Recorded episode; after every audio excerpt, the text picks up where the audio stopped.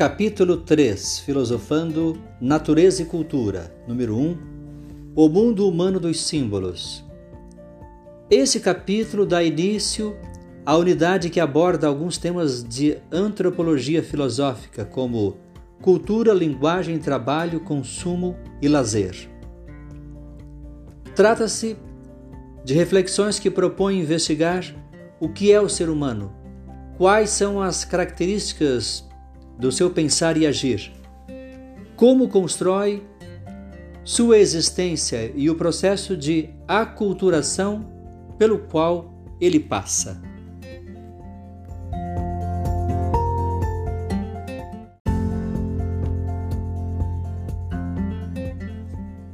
Capítulo 3 Linguagem A porta de entrada para o humano.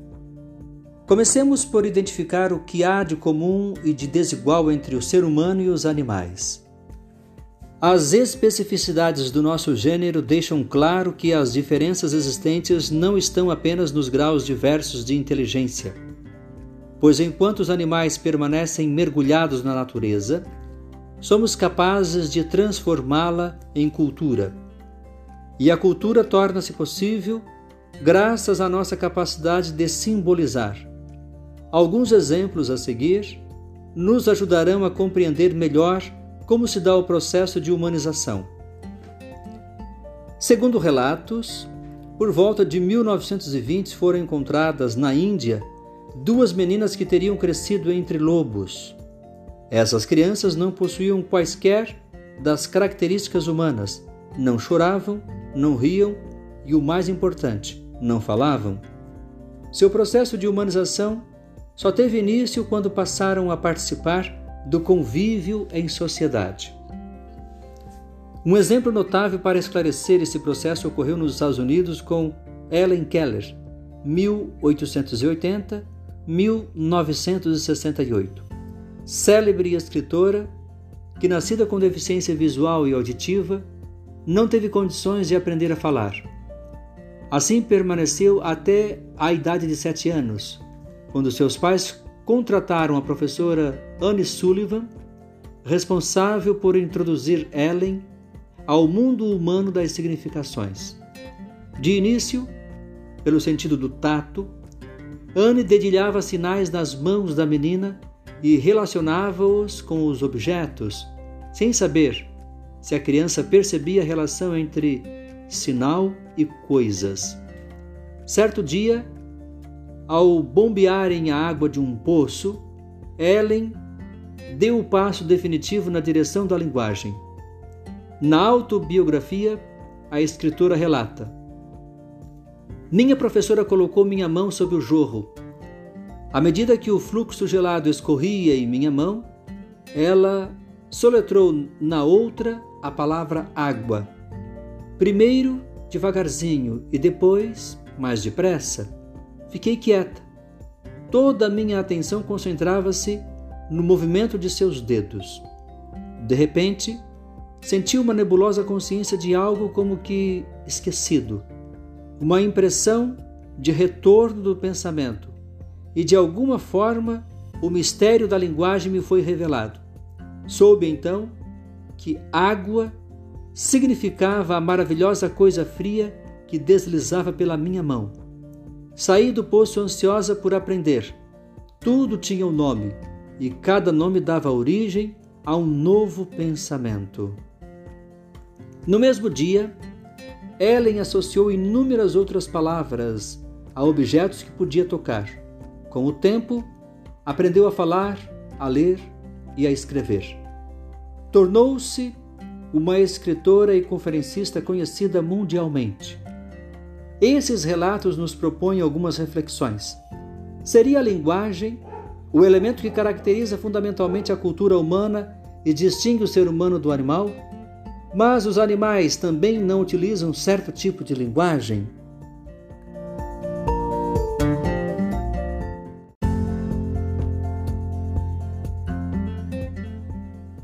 Capítulo 3 A linguagem dos animais.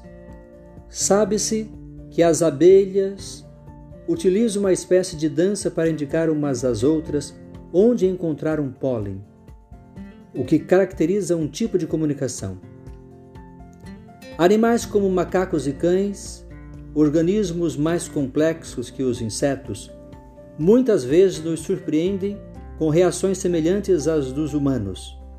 Esses animais são capazes de demonstrar amor e raiva, alegria e tristeza, além de tantas outras características comuns aos humanos descobertas no nosso convívio com eles. Por isso mesmo, indagamos: será que meu cachorro pensa? E se pensa, em que o pensamento dele se distingue do meu? No caso das abelhas, estamos diante de uma linguagem rudimentar, programada biologicamente, idêntica em todos os indivíduos da espécie.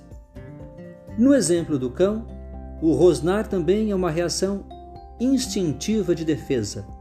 No entanto, ele é capaz de outros comportamentos mais elaborados, como entender os comandos de seu dono, o que supõe certo tipo de inteligência. Para entender a linguagem animal, foram realizadas diversas pesquisas com chimpanzés. Na década de 1960, o casal de psicólogos Beatrice e Robert Gardner, sabendo que a faringe e a laringe do chimpanzé não são apropriadas à linguagem humana, recorreu à linguagem de sinais empregada por deficientes auditivos. Realizaram então a façanha de ensinar de 100 a 200 expressões a uma chimpanzé batizada de Washoi, que foi capaz de formar frases com sujeito e predicado para pedir água, comida ou brinquedo. No entanto, mesmo que identifiquemos nas respostas dadas pelos animais algo de semelhante à comunicação humana, trata-se de uma linguagem rudimentar que não alcança o nível de elaboração simbólica de que somos capazes. De fato, alguns animais, geralmente organismos mais complexos, têm uma inteligência que lhes permite agir diante de fatos concretos. Mas apenas o ato humano pode ser considerado voluntário e consciente da finalidade, isto é, o ato existe antes como pensamento, como possibilidade, e a execução resulta da escolha de meios necessários para atingir os fins a que se propõe. Isso é possível porque a inteligência humana utiliza a linguagem simbólica. A linguagem humana intervém como forma abstrata que nos permite reorganizar a experiência vivida em outro contexto, conferindo-lhe novo sentido. É pela palavra que nos situamos no tempo, para lembrar o que ocorreu no passado e poder vislumbrar o futuro. A linguagem, utilizando a representação simbólica e abstrata, nos possibilita agir sobre o mundo e transformá-lo. Portanto, esse tipo de representação é um divisor de águas entre a natureza dos homens e a dos animais. Somos seres que falam, e a palavra encontra-se no limiar do universo humano. A esse respeito, confira a interpretação dos filósofos frankfurtianos Theodor Adorno e Max Hockenheimer. O mundo do animal é um mundo sem conceito. Nele, nenhuma palavra existe para fixar o idêntico no fluxo dos fenômenos. A mesma espécie na variação dos exemplos, a mesma coisa na diversidade das situações. Mesmo que a recognição seja possível, a identificação está limitada ao que foi pré-determinado de maneira vital. No fluxo, nada se acha que se possa determinar como permanente. E, no entanto, tudo permanece idêntico, porque não há nenhum saber sólido acerca do passado e nenhum olhar claro mirando o futuro. O animal responde ao nome e não tem um eu. Está fechado em si mesmo e, no entanto, abandonado. A cada momento surge uma nova compulsão, nenhuma ideia a transcende. Na alma do animal já estão plantados os diferentes sentimentos e necessidades do homem, e inclusive os elementos do espírito sem o apoio que só a razão organizadora confere. Theodor Adorno e Max Hockenheimer.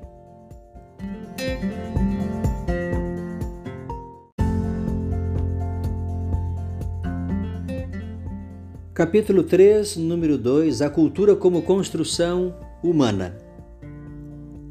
O mundo que resulta do pensar e do agir humanos não pode ser chamado de natural, pois se encontra modificado e ampliado por nós. Diferentemente dos outros animais, nós saímos do universo onde apenas a natureza atua e mergulhamos também na dimensão cultural. A palavra cultura pode significar cultura da terra ou cultura de uma pessoa letrada, culta. Em antropologia, Cultura significa tudo o que o ser humano produz ao construir sua existência, as práticas, as teorias, as instituições, os valores materiais e espirituais. Se o contato com o mundo é intermediado pelo símbolo, a cultura é o conjunto de símbolos elaborados por um povo. As culturas são múltiplas dada a infinita possibilidade humana de simbolizar. Variam as formas de pensar, de agir, de valorar. São diferentes as expressões artísticas e os modos de interpretação do mundo, como o mito, o senso comum, a filosofia ou a ciência. A ação cultural, por ser coletiva, é exercida como tarefa social, na qual a palavra adquire o sentido ao ser inserida em um diálogo. É evidente que essa condição, de certo modo, fragiliza o ser humano, pois ele não se encontra, como os demais animais, em plena harmonia com a natureza. Ao mesmo tempo, o que seria fragilidade transforma-se justamente na característica humana mais nobre, a capacidade de produzir sua própria história e de se tornar sujeito de seus atos.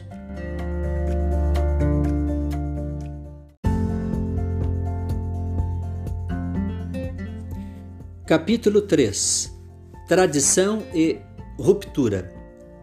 Ao nascer, a criança encontra-se diante de valores já estabelecidos, porque a cultura é um sistema de significados construídos ao longo de uma tradição e transmitidos por gerações mais velhas às gerações mais novas.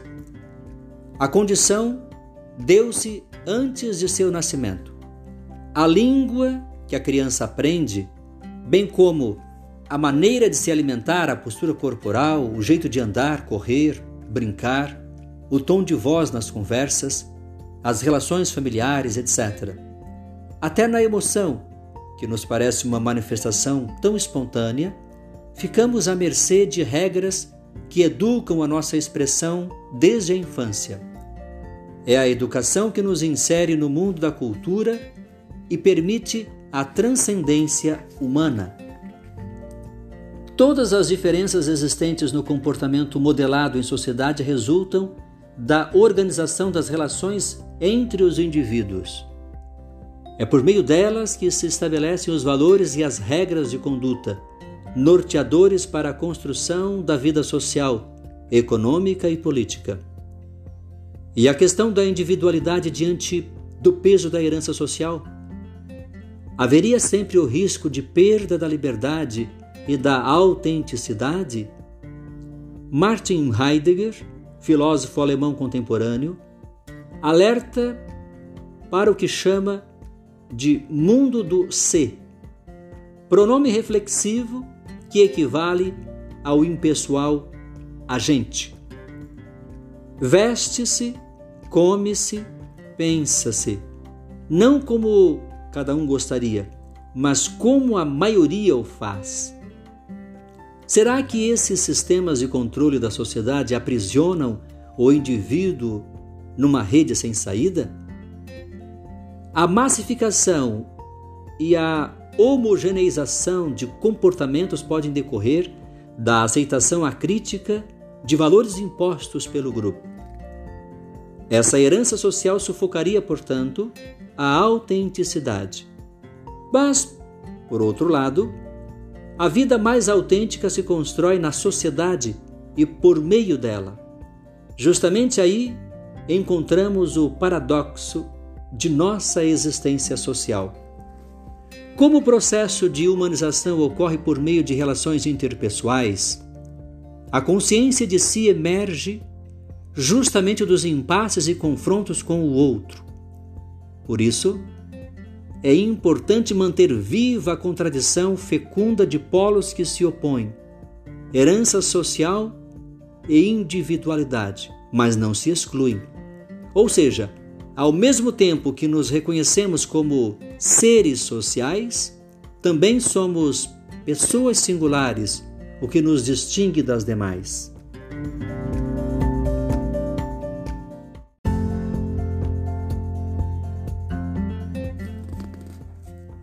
Capítulo 3, número 3 Diversidade cultural. Muitas vezes nos causam estranheza os costumes de outros povos ou de pessoas de diferente nível social ou religião. Mas não é preciso ir tão longe. No interior de uma mesma família pode haver estranheza quando os filhos pensam ou agem fora dos padrões de educação recebidos dos pais, por exemplo. Como reagimos diante da grande diversidade cultural desvendada pelo mundo globalizado? O estranhamento em si não é empecilho para as relações humanas, a não ser quando se torna motivo de exclusão ou de preconceitos.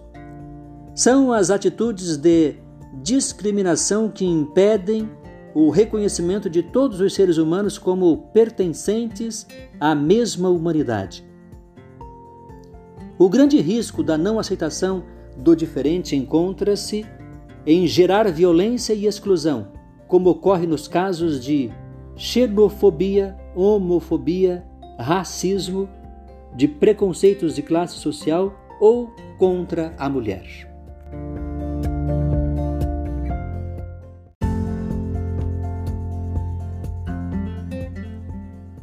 Capítulo 3, número 4 Uma nova sociedade?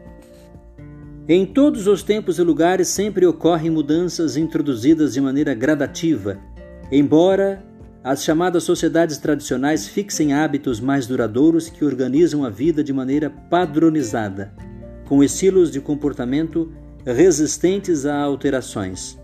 No entanto, os parâmetros que orientam o mundo de pensar, valorar e agir de nossa sociedade começaram a entrar em crise no final do século XIX, processo acelerado na segunda metade do século XX.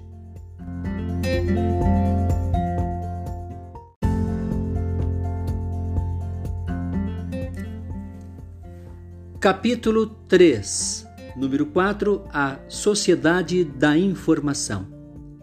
Vivemos a sociedade da informação e do conhecimento, que está transformando de maneira radical todos os setores de nossas vidas.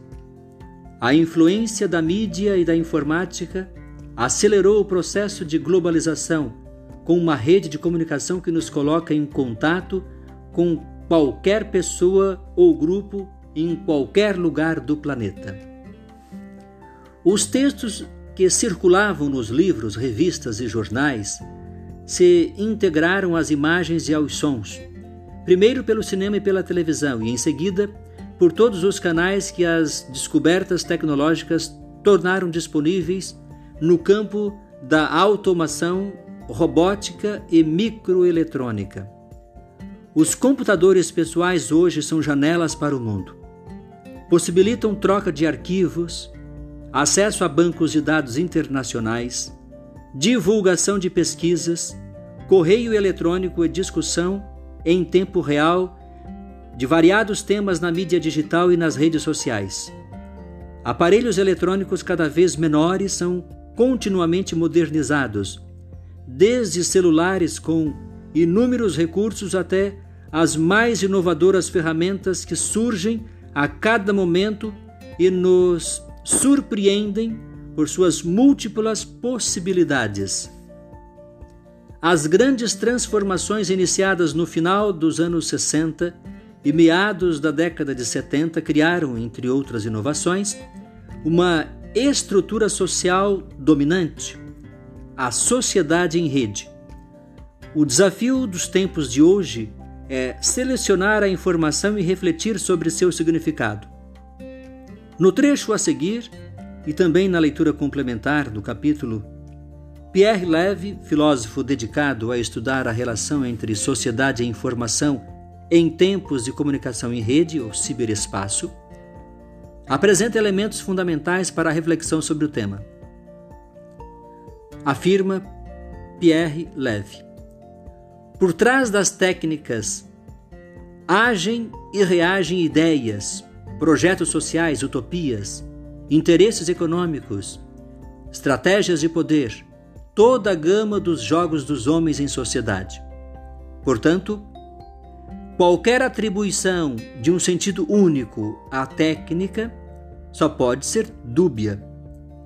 A ambivalência ou multiplicidade das significações e dos projetos que envolvem as técnicas são particularmente evidentes no caso digital. O desenvolvimento das cibertecnologias é encorajado por estados que perseguem a potência em geral e a supremacia militar em particular. É também uma das grandes questões da competição econômica mundial entre as firmas gigantes da eletrônica e do software entre os grandes conjuntos geopolíticos, mas também responde aos propósitos de desenvolvedores e usuários que procuram aumentar a autonomia dos indivíduos e multiplicar suas faculdades cognitivas. Encarna, por fim, o ideal de cientistas, de artistas, de gerentes ou de ativistas na rede.